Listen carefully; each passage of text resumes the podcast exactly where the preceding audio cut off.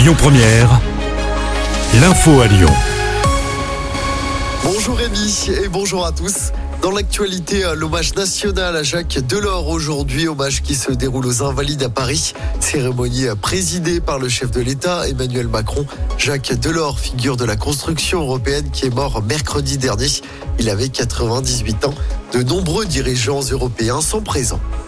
Après une nouvelle réunion avec les repreneurs hier, l'intersyndicale du groupe Casino Nordique Cochon va reprendre un tiers des 313 magasins cédés. Le reste ira à Intermarché. Pour connaître le détail, syndicats et salariés devront encore attendre le 24 janvier prochain. Les syndicats qui estiment que plus de 1000 personnes pourraient se retrouver sur le carreau au siège à Saint-Étienne. Des armes à feu découvertes dans une cave du 7e arrondissement de Lyon. La découverte a été faite par la police municipale mercredi.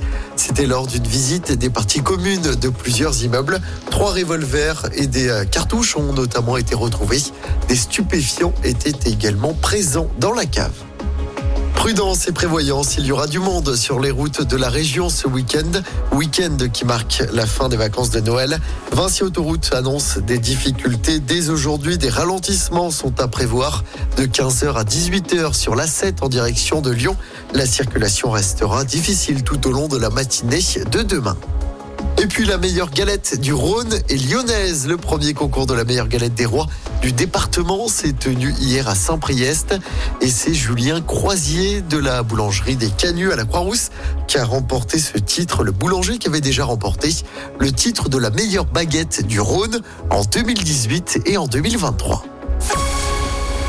On termine par du sport et du basket. L'Asvel a mis fin à une terrible série et a remporté enfin un match d'Euroleague après dix défaites d'affilée dans cette compétition.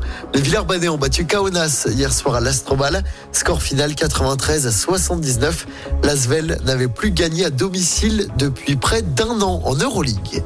Et puis le début des 32e de finale de la Coupe de France de foot avec six matchs au programme aujourd'hui.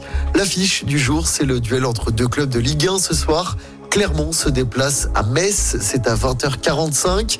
Demain, on suivra la performance de Lyon-La Duchère qui recevra le Puy. Dimanche, l'Olympique lyonnais affronte Pontarlier, club de National 3. De son côté, à Saint-Priest, ira à Feur dans la...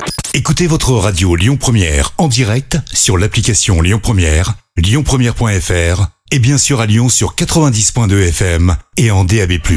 Lyon Première